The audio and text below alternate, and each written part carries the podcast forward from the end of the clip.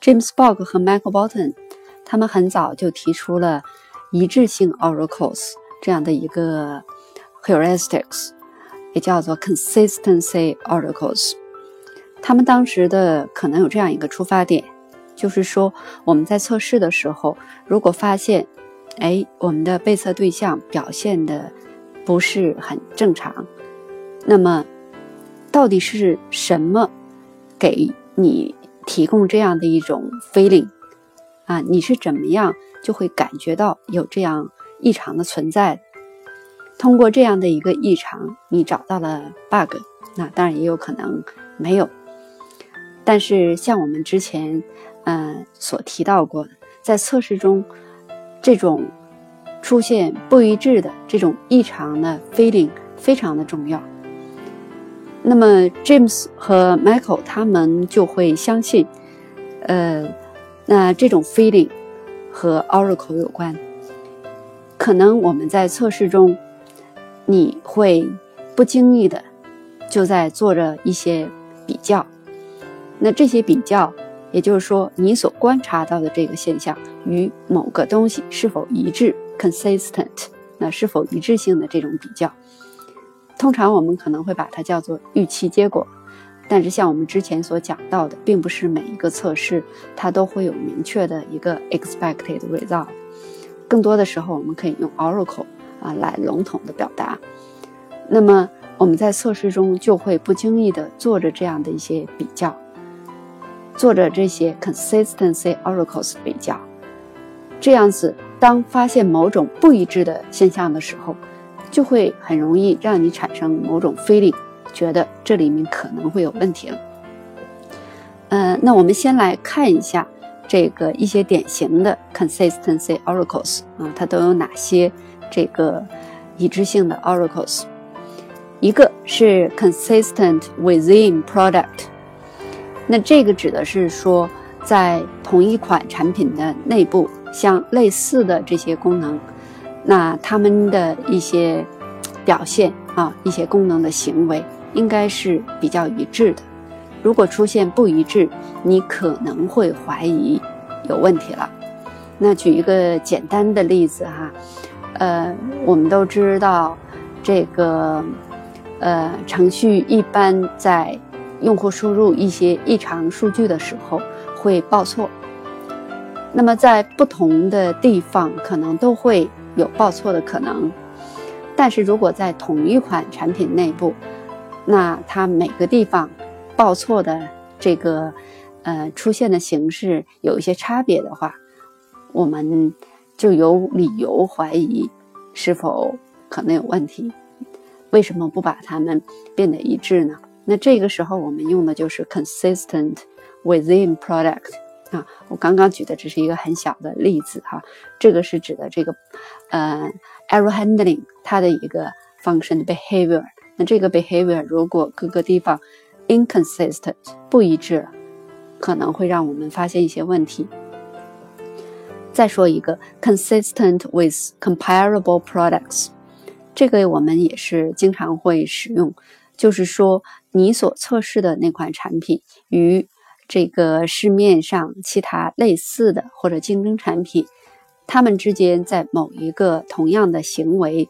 呃，同样的一个功能吧，那么它们所表现的行为，呃，最好是一致的。那否则的话，也有可能会出现呃一些疑问。啊，如果没有特别的一些特殊的理由，那么我们这个产品的表现。呃，没有必要与其他的产品是不一样，啊，然后是 consistent with our image，嗯，这个 image 指的是公司的形象，嗯，一般的话，一个企业，嗯，它都会，呃，有自己希望，嗯，给用户留下的那么一个印象，嗯，它想体现是一个什么样的一个形象。啊，或者通过你一些 logo 啊，通过一些其他方面，能够表示出来。一般公司都会有这样的一种形象的概念。那如果软件这个预期表现的行为，哎，发现和公司想要给这个他的用户留下的这个 image 不符的话，那么很显然，我们也可以提出这样的疑问。另外的话，consistent with claims，这个 claims 指的是一些，呃，一般是这个，呃，纸头上描述出来的啊，你们声称要达到的一些标准啊，或者你们声称要能够做到这些事情，这叫 claims。当，有的时候也有可能是口头上的，不一定是写下来的。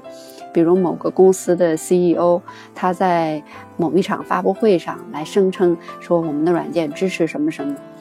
哪怕你们软件没有任何，呃一个文档性的东西给到客户，但是那么这种 claims 可能也要支持，啊，以免影响公司的形象啊。那么针对这些 claims，如果我们在测试中发现和呃，这些口头或者是写下来的这些 claims 不一致的话，那么这个也有可能让我们怀疑这个软件处理出现了问题。那这个写下来的可能有很多的方面了，像 Kim Kiner 他在这里面就会把呃文档这一大类都放到这个 consistent with claims 这个里面。那这样子的话，包含的就非常多了，包括我们通常大家所经常用到的这个 specification 啊，就是这个各种需求说明书啊。那这些凡是你们写下来的这个 documentation 都有可能成为，嗯，你作为 Oracle 的一个参考依据。嗯，包括你们公司其他写下来的一些东西，包括比如说，呃，投放的广告啊。呃，给用户的一些使用手册啊，提供的帮助文档啊等等，这个都是属于 consistent with claims。另外一个是 consistent with standards or regulations，那这个指的是与一些呃行业标准规范的一致性的比较。那么和上面我们刚刚讲的 consistent with claims 这两个啊有点不大一样。上面的 claims 是指嗯，你们公司自己宣称的行为，而下面是外部强加于你这个公司或者强加于这款软件，它必须符合的一些行为，通常是一些嗯标准啊、行业规范啊等等。那如果你在测试的时候发现你的软件的行为与某一个所谓的标准啊或协议规范等等的某一条出现了不一致，那也有可能会产生这个。feeling 啊，出现这种不一致的一个比较。还有呢是 consistent with users' expectations，呃，这一条是经常使很多人会混淆，嗯，因为这一条感觉涵盖太大了。那他说是否与用户的这个期望，呃，不相符合？那你在测试的时候，其实某种程度上说，你也代表着用户。你像用户一样在操作这个呃软件，所以你对这个软件的行为也是有某种期望。如果它和你期望的表现不一致，应该是有问题啊。那但是如果你这样来讲的话，你会发现，几乎呃我们测试中发现的每一个问题都可以用这个这个 Oracle 了。那 consistent with user expectations，嗯，但实际上。呃，我们这里面我其实不建议把这个 user expectation 把它范围变得那么泛化，那么 general。呃，可能这里面的 user 实际上更多的是指，呃，我们将来这个软件所面临的那个真实的用户。嗯，那么我们这时候可能更多的要换位思考，嗯，更多的去想一想我们的真实的。用户他想要是什么？他想要的是什么？他用我们这款软件究竟想要做到什么？然后我们的软件是否是这个与用户想要做的这件事是一致的？嗯，那么这个也是作为参考吧。另外还有 consistent with purpose，那这个也是相对来说范围比前面几个要大一些的。嗯，因为 purpose 目的，对吧？那这个软件它这个目的，嗯，那你可以说，每当你，呃，发现了一个觉得可能是问题的地方，你觉得哎，都是和它应该是怎么样不一致，但是，呃，我们这里的 purpose 更多的指的是，呃，你的这个产品它很显然应该达成的那个目的。嗯，我们一会儿举个例子哈。那我首先可能要先要说一点的话是，并不是说我们在测试中发现的某一个问题，呃，只能用刚刚我提到的这些 oracles 里面的某一个 oracle，不是这样，你可以用多个。那有的时候一个 bug，嗯，你可以用多个 oracle 来试图描述它、解释它，这是完全有可能。也有可能我们刚刚讲的这里面一个也不大合适。那原因很简单，我们刚刚只是讲了部分的比较典型的 oracle，而且我们前面几讲讲过，对吧？oracle 都是 heuristics，那么它都是有可能错误的、不完整的啊。那也就意味着将来，嗯，大家在测试的时候发现 bug 的时候，很有可能会用其他的。我们还没有讲到过的某种 oracle 来解释更为合理，嗯，只不过目前我们还没有发现。那那个时候，恭喜你哈，你不妨把这个这个例子保存下来，然后你可以给它命一个名，啊，给它起个名字，啊，那么你就发现了一种新的 oracle。因为 oracle 本身确实是非常非常多的，它的类别应该不止。限于这几种，所以大家在应用这个 Oracle Heuristics 的时候，千万不要固化的去使用它，啊。但一开始我们不熟悉的时候，是先把这几个典型的 Oracle 先练习起来哈。呃，那我们接下来可以先举几个例子。我们刚刚谈到的这些 Consistency Oracles，嗯，其实在这个之前让大家。看的那篇文章就是 Michael Bolton 写的那个 Testing Without Map 那篇文章里面，呃，Michael 他已经用一些具体的例子来讲解每一个他所命名的这个 Consistency Oracle，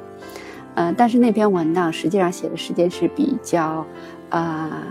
比较旧，然后，呃，最近这几年，呃，James 和 Michael 他们对于这个 Oracles 的理解。一直在不断的更新中，所以如果啊你想了解最新的关于 Oracle 的一些解释，嗯，不妨去看他们的呃博客啊，到他们网站上去搜索一下。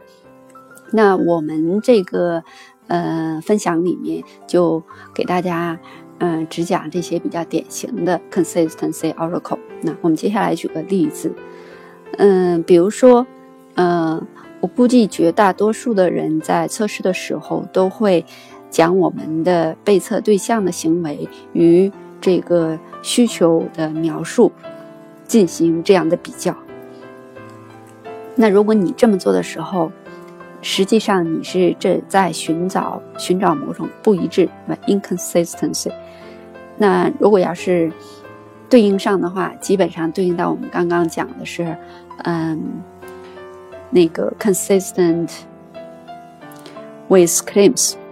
啊，因为这种需求文档它属于一个 documentation，可以对应到 claims，也就是说，你试图使用这个 consistent with claims 这样的一个 oracle 来判别这个被测对象是否与嗯需求中所描述的一致啊，或者不一致，这是你正在要进行比较的，所以你其实已经在寻找这样的一些 oracle。那我们再比如哈，嗯，当你这个，嗯，如果你是在测试中使用了一个 reference program，那我们前面几讲提到，有的人他会使用一个参考的程序啊，来和它进行比较，进行测试。那么这个时候你其实也是在应用一种，呃，Oracle，基本上对应于我们刚刚讲的 consistent with comparable products。啊，用的这个 Oracle，那你在想你的被测对象和你所参考的那个程序，它们之间的结果是否一致？那如果不一致的时候，你可能就会要多思考一下这里面是否有问题。哎，所以你会发现，嗯，我们刚刚举的例子，你会发现，实际上很多时候我们测试的时候都是在做着一些比较，应该与什么样一致这样的一些比较。啊，我们不经意的已经在使用很多的 consistency oracle 了。嗯，但是另外呢，还有一些这里面有一些啊 oracle 实际上是它的比较性就是没有那么的明显，并不是嗯都那么容易让你发现一些这个不一致的啊，因为它的比较的。这个参考的那个基准并不是那么明显的存在啊。我们举个简单的例子哈，嗯，那么当你测试某一个功能的时候，然后你发现它和呃预期的这个，比如需求里面描述也都是一致，那这个是没有问题。但是你在测试的时候，你总是感觉这个虽然把这个功能。啊，想要做的事儿完成了，但是总是感觉操作起来挺困难，完成的并不是很容易。你有这种 feeling 对吧？啊，那么首先是值得肯定的是，如果你抓住了这种 feeling，非常的棒。那么其次你要考虑，那我完成了他应该完成的事儿，但是却嗯感觉做起来不是那么容易。这一件事情我们要不要？在意它，啊，它有多重要？那如果为了决定这个问题，对吧？为了找到这个问题的答案，你实际上需要了解更多的信息。比如，你可能就要了解一下，哎，嗯，人们为什么要使用我们的产品呢？他们为什么要买我们的产品？他们用我们的产品来做什么事情？他们是怎么样做这样的一个任务的？那他们会不会期望我们完成这样一件事情应该很容易的就做到？如果是这样的话，那么而我们实际上我们这个程序，嗯，却比较困难的才能做到，那这个确实和用户的这个 expectation 就不一致了。对吧？我们刚刚讲的有一个 consistent with users' expectations。如果这样子的话，嗯，那我们有理由怀疑这可能是问题，因为用户期望你比较容易的去能够完成这件事儿，但我们程序目前做不到这一点。当他们使用的时候，发现怎么总是使用起来很困难、很蹩脚，那用户可能会觉得就不是很爽，嗯。但是我们刚刚举的这只是我们的一个假想，你为了找到这样的一个答案，那你需要去了解更多的信息才可以。尤其是，嗯，我们如果你认为这是问题，然后把它汇报出来，啊，想提交这个问题，那可能就会有很多人会质疑你，为什么你认为它就是比较难实现啊？那我认为它还比较容易。对吧？那你们之间可能就会，嗯，产生一些争执。那我为了让我们的这个对这个问题的一个 report 显得，呃，更为有说服力一些，那你就应该收集更多的信息，嗯，去找到那个更合适的 oracle 来描述它。这样子的话，其他的这个人 programmers 或者其他的一些 stakeholders，他们可能。就会更容易接受你的这个建议。嗯，这样的和这个 user expectation 这个 oracle 类似的，还有我们刚刚讲的 consistent with purpose 啊，这个 oracle 它也不是那么呃很明显的，嗯，存在一个很容易比较的一个这个现象，然后告诉你它是否嗯这个是和它的 purpose 相一致，因为你为了。判断出来，哎，我的被测对象他的一个行为是否与其 purpose 相一致的话，你也需要了解更多的信息。啊，我们刚刚举的几个例子哈，比如说这个，你了解这款产品它真正的价值在哪里啊？它有什么意义？为什么人们会来使用它啊？他们使用我们的产品来做什么事情？那如果你发现的这个错误，你觉得不是很好的这样一个地方，是让这些用户变得更困难了，来完成这些事情。那这个是不是比较关键？然后，呃，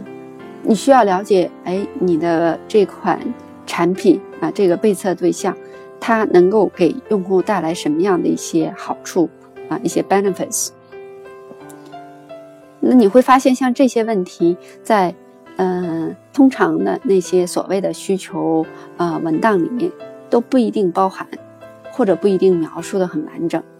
那怎么办？你就需要自己通过各种渠道去收集、去了解这些信息，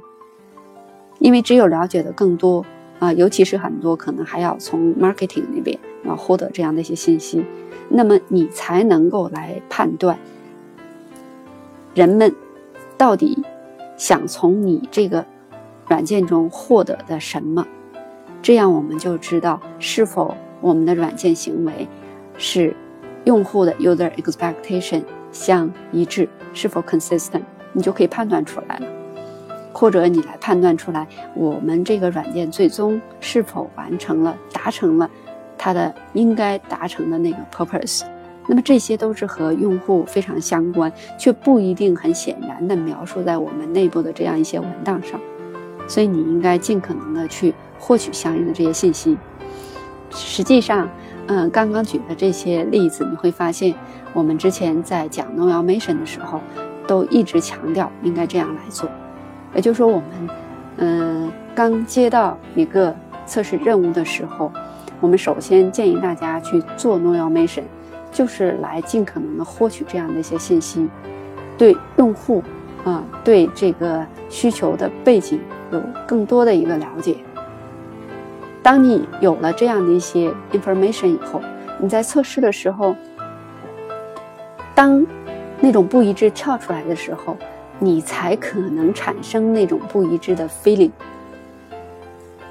那是因为你之前已经做了功课啊，否则的话，如果你之前没有了解这些信息，那你虽然做的是同样的一些测试啊，这个操作感觉一样，但是这种异常的这个事情现象就摆在你眼前，你仍然不可能产生那种 feeling 啊，那种有问题的 feeling，你可能仍然产生不了。所以这也是做 no automation 非常有价值的一个意义所在。它并不仅仅是我们前面嗯给大家介绍过的啊，我们一开始获得 n o automation，然后嗯我们可以知道我们的任务为什么要这样做等等，我们当时给大家讲了很多好处，嗯，那么今天嗯我们再补充一点，就说你做 n o automation 获得的那些信息，对于你后面所产生的那个 feeling 是非常关键的。实际上，当我们去操作一款软件的时候，当它一切表现正常的时候，你不会有太多的 feeling，因为每个人操作都差不多一样，它就应该是这样的表现。但是，当它和某个东西不一致的这种 inconsistent 的这个 feeling 出来的时候，你就会有一种那种感觉，呃，它可能出现问题的这种 feeling。但这种 feeling 又并不是每个人都能够有的。啊，不是每个人，只要你测试到这一块就会产生。很多的时候是这个问题现象已经摆在你眼前了，啊，但是由于你之前没有做好充足的准备，所以你没有产生这种 inconsistent feeling，因此错过了这个 bug。很多的时候都是这样，这就是我们为什么说，嗯，让大家这个多多的练习 oracles。这样子的话，你就会更多的产生 feeling，让大家尽可能在之前多多的做 no automation，这样你就会有更多的信息啊，已经存储在你的大脑中，带着这些信息，然后你在开展测试的时候，一旦发现某些信息与你大脑中存储的信息不一致的时候，你就更容易产生那种 inconsistent 这种 feeling，然后，然后呢，从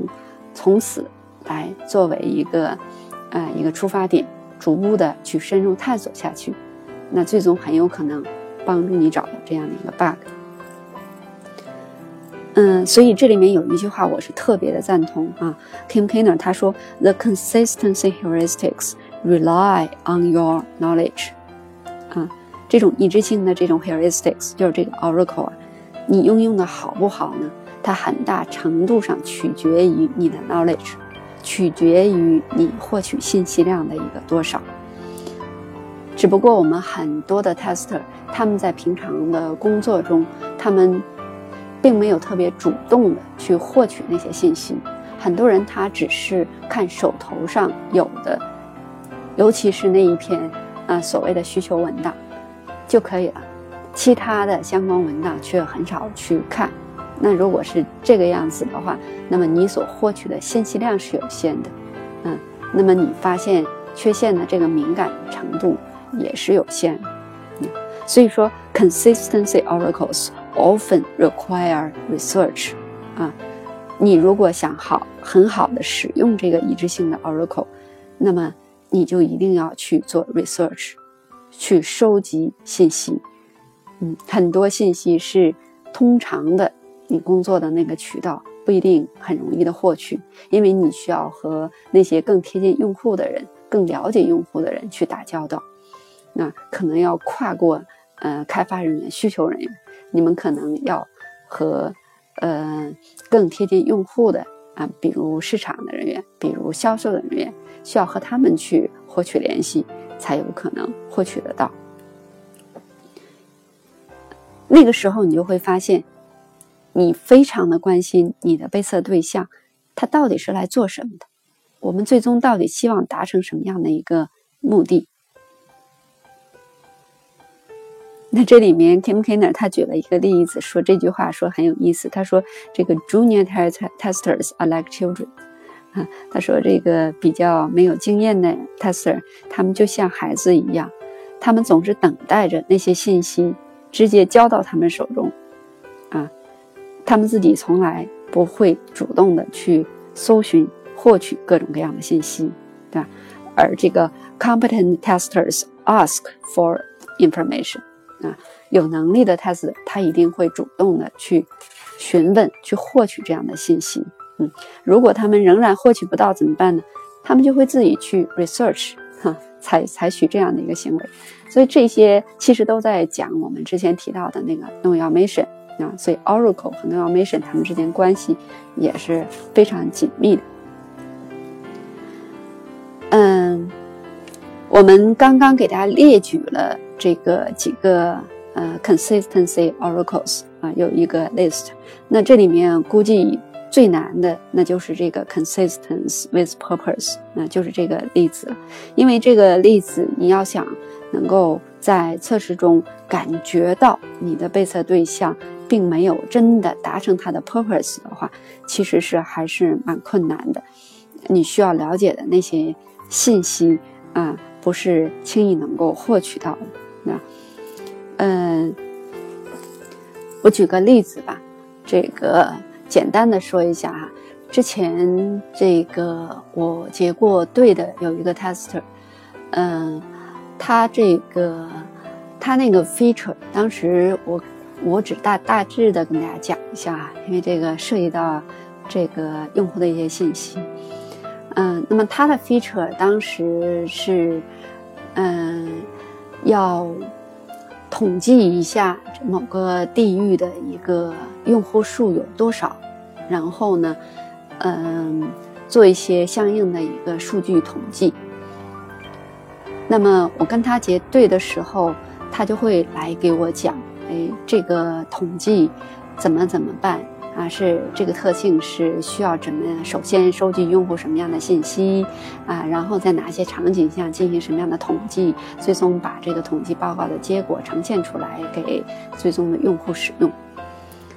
那么我在跟他结对的时候，就首先问他一个：我们为什么要这样的一个特性？那为什么要实现这样一个呃统统计这样特性？之前没有吗？说之前也有啊，但。之前我们那个特性统计的这个用范围太大了，啊，那么这个比如说哈，是一个城市才这个按城市这个力度来统计，但现在我们想能不能更小的范围，比如说按区县来统计，这样子的话就可以更有针对性的为用户提供服务。哦，那我明白了，啊，我觉得这个他原来目的是想打死，嗯，那么然后再深入的问一下。你会发现，用户，呃，拿到这个统计结果以后，他就会知道，哎，某一个区域的这个，比如说新增加的用户有多少，然后他们都使用啊什么样的业务，然后就可以针对性的为他们服务啊。但是当我们具体在啊了解后面实现的时候，发现他们为了统计到这个更细力度的，比如说曲线的这个用户数有多少，怎么办呢？他们需要用户在注册的时候呢，先要呃来提交，来说明他是在哪个区域。嗯，那么这个只是针对新用户而言的，也就是说啊，言外之意，只有新增加的用户啊，他们才能统计到。但是对于原来已经存在的用户，因为他们不用再注册了。啊，所以他们的具体属于哪一个区县不知道，我们只知道它是属于一个比较大的城市范围内的。所以在这种情况下，我们这个新的特性对那些老的用户实际上是没有产生什么作用。那么这个时候，啊，由于我一开始问了他这个软件这个特性最终的 purpose，那么当他给我讲到后面这个 implementation 的时候，我就发现和这个 purpose 有可能不一致。然后我们再顺藤摸瓜的再去问，啊，再去追究，发现原来目前的这个实现基本上没有用，啊，因为它并没有实现用户最终想要达成那个 purpose，啊，因为新注册的用户数量相比于已经注册过的用户的数量，那个是少之又少，那九牛一毛，所以你即使啊增加了这样一个新的特性。针对新用户啊，做更精准的统计，这样一个特性也没有什么用处。这是一个非常典型的，是 inconsistent with purpose 啊，特性本身的希望达成的目的根本没有达到。那举了这个例子，大家可能就会发现，你为了能够在测试中能够呃产生这样的一些 inconsistent feeling，能够找到。能够判决啊，能够 decide 判断一下，哎，这个被测对象他是否真的实现了他应该实现的那个 purpose？你需要在此之前做充足的 research，啊，做充足的这种呃数据的调查啊，去搜寻必要的 information。这样子，当你发现问题，然后把它嗯陈述出来的时候，你也。才会觉得，嗯，你更有底气，对吧？你这个说的也会更为准确，更有信服力。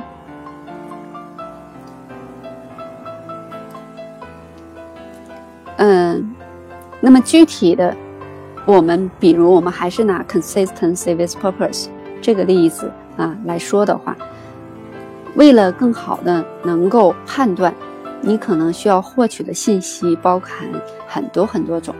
比如内部的相关的一些文档啊，我们原来说的你的需求文档、设计文档，啊，甚至嗯来自市场啊、销售啊他们的一些文档，我建议，嗯，如果你能获得，最好都去看一下。这是内部你能获取到的一些 documents。另外呢，还可以从这个呃与此这个相类似的一些竞争产品的。这个呃特性去做一些这样的一个调查和比较，去看一下，嗯，像类似的同类产品，他们是怎么去做的。这样子的话，你也会对你要测试的这款产品，它究竟实现什么样的一个 purpose 有呃更清楚的一个认识。那还有一些像其他的文档哈，比如说你们的一些呃一些培训文档，对吧？呃，这些也很重要。呃，我就是之前有过一个这样的一个客户，嗯，他们内部的那种比较正式的文档，呃，所谓的需求文档有，但是几乎没什么用，因为它描述的非常非常简单。针对一个特性，我们要测试这样一个特性，它可能只有一两句就讲完了，没有太多信息。但是啊，我们去看。去找的话，发现哎，他们内部有一些内部培训的文档，那个文档，比如说 PPT，他写的非常的清楚，对这个特性讲了很多很多的事情，所以这个时候你就不妨把这样的一个信息能够利用起来啊。实际上，呃，在呃来利用这些所有我们能获取到的这些文档信息这个方面，嗯，我确实遇到过很多 tester，他们真的没有很好的利用手头的这样的一些 information。嗯，往往和我结对的这个 tester，我在问了他一大堆的问题的时候，他几乎都嗯不知道答案。然后，但是，嗯，我去和他一起去找有没有相应的文档能够解决我们的问题的时候，发现有很多很多文档啊，完全超出了我们的预期啊，文档的这个详细程度啊，文档的种类都非常的多。那我问他，你知不知道你们有这样的一些文档？他说也知道，但是从来没看过啊，觉得那些我不需要去看，或者跟我没有什么关系。很多的 tester 都是这样子，嗯，那我这里面也是，嗯，就是建议大家哈，就是你做测试的话，一定要主动的去收集信息，做这个 research，把功课提前准备好。那另外呢，嗯。还有一个很关键的啊，如何更好的做到 consistent with purpose 的这样一个判断，你需要更多的了解和用户啊，用户相关的这个一些信息，和用户相关的这些信息啊，有的确实，嗯，在你能找到的那些文档上提及了一些，但很多时候可能还是嗯不够的，有的时候你不得不从一些其他的渠道。那如果你们能够真的有机会和真实的用户接触的话，那再好不过了，千万不要错过这个机会。但我知道绝大部分我们可能没有这样的一个呃好的条件，但是你可以从其他的某些渠道，比如，嗯，从用户那里给我们反馈回来的这些问题啊啊，或者他给我们这个技术支持。呃，反馈的一些问题，甚至是是一些热线电话都有可能。总之，来自用户的这些抱怨，实际上是非常非常宝贵的资源。我们能不能很好的去利用，利用起来？啊，这个我所结过对的 tester，每当我问他这方面的信息的时候，他们基本上是都在摇头啊，因为他们很少去。直接去处理或分析来自用户的抱怨，然后刚刚好，嗯，我之前有一个客户，那我有机会和他们，嗯，处理用户抱怨的那个工程师，嗯，进行，嗯，我们聊了一阵子，我发现他实际上手头掌握着非常重要的一些资源，他会收集整理所有他们的产品，嗯，收集到的用户的那些反馈。然后，然后他会把这些问题进行分门别类，进行根因分析啊。他掌握了很多的数据，并且这些分析的结果也会在整个项目内部共享出来。但是比较遗憾啊，他所做的这样的一些分析，这个他所得到的这些洞见、这些洞察啊，他所共享的这些文档，嗯，我们 tester 们很多并不知晓。或者是他们觉得，嗯，哪怕知晓，但是也并没有重视起来啊，很少去参与这方面的一些讨论，所以都错过了。嗯，那如果你知道有 consistency with purpose 这样的一个 heuristic，然后你就会充分的认识到它的重要性啊。那么这里面有一个很有意思哈、很有趣的事情是，嗯。Kim Kiner 他会在这个呃谈到 Oracle 的时候，给我们讲到呃，尤其是在谈到 Consistence with Purpose 的时候，呃，讲到测试员应该收集很多信息去问这些问题。嗯，这有点可能会让人产生误解啊，你会觉得，哎，如果我测试中发现了这样一个疑问，那么它到底是不是问题呢？嗯，我怀疑他可能和 purpose 不对，到底是不是呢？不知道怎么办？然后我就开始去，呃，做 research 啊，我去搜集很多信息来证实我的观点。啊，可能很多人会有这样的一个认识啊，呃，我我也不清楚 Kim Kiner 他是否真的是这样想。嗯，那我想说的是，从我个人这个角度来讲，这些问题，这些 research 非常必要，每一个 tester 都应该去做，而且是在你一接到测试任务的时候就去做。这是我做 n o a mission 要问的问题的一部分。只有你事先做了这样的一个功课，脑子里有了这样的一些信息，你在测试的时候发现不一致的时候，你才可能产生那种 feeling。所以那个 feeling 是因为你先有了一些 information，然后才发现有了一些 inconsistent 啊这种 feeling。所以他们的先后关系啊，我个人是这样来认为的。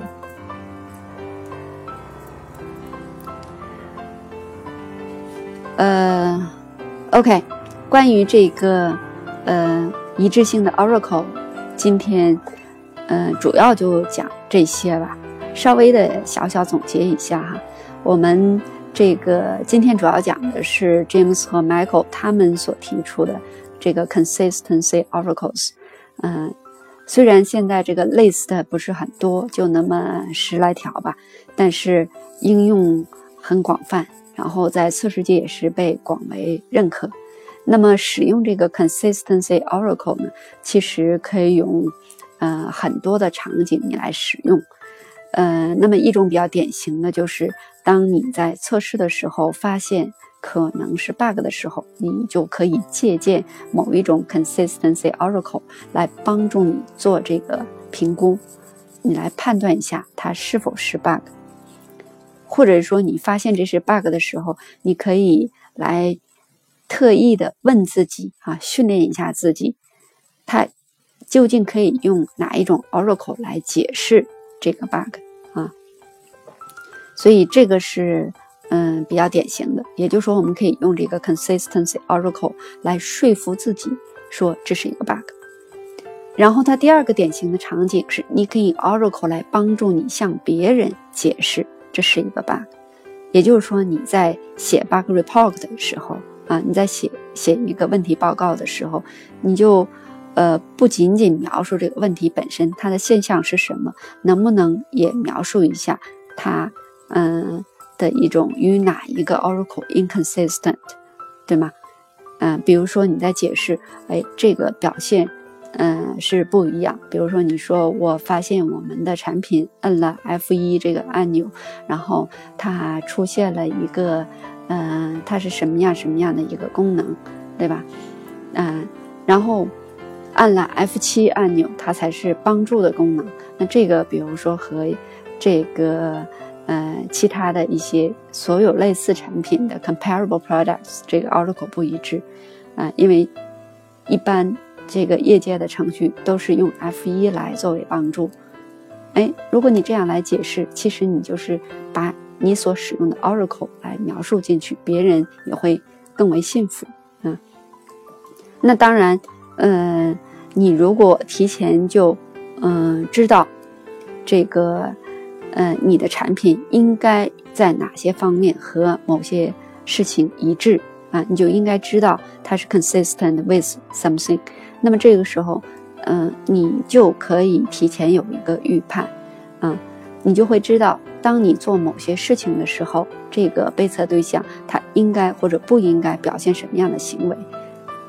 那么如果呃，你确实怀疑，不知道它是否真的会表现成什么样子，你就可以做，嗯，相应的一些测试设计，啊，然后后面你可以就来，嗯，验证一下你所怀疑的这个点。所以有的时候我们甚至可以用 consistency oracles 来帮助我们指导我们的测试设计，嗯，这也是可以的哈。嗯，这一章最后部分。呃，还有很多的篇幅讲的是，嗯，Do Hoffman，他这个写的有关 Test Oracle 的啊一些的内容，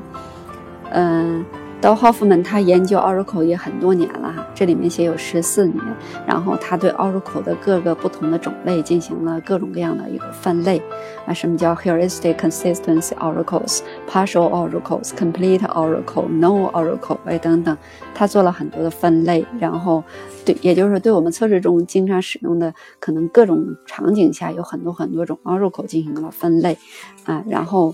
嗯，他还提到了用这个。嗯，基于 model 的一些，嗯，使用 Oracle 的一些场景，呃，我也没有特别的去细看，因为我看完之后感觉让我很混淆，嗯，因为我对 model 有我自己的一些理解，嗯，主要是体现在《海盗派测试分析》那本书里面，嗯，那是我会这样来，我会把 model 作为建模的，作为测试分析的这样一个很主要的一个方法。嗯，当然，你这个 model 一旦画出来，你当然可以用它来当做 oracle，啊，来判断你的被测对象的行为是否和 model 的分析一致了啊。但我在讲 oracle 的时候，更多的是会，嗯，尤其是在我们的测试执行的时候，嗯，当我们有那种 feeling 的时候，啊，来解释你是应用什么样的 oracle 来判断。啊，当然，我们今天又给大家反推了一些，也就是说，你为了能做更准确的判断，嗯，你应该知道，我在早期的时候，在测试执行之前，就尽可能收集各种各样的信息，嗯，就是这个 n o i s i o n。嗯，好，那这个这章就第三章我们讲的 oracles 就到这里。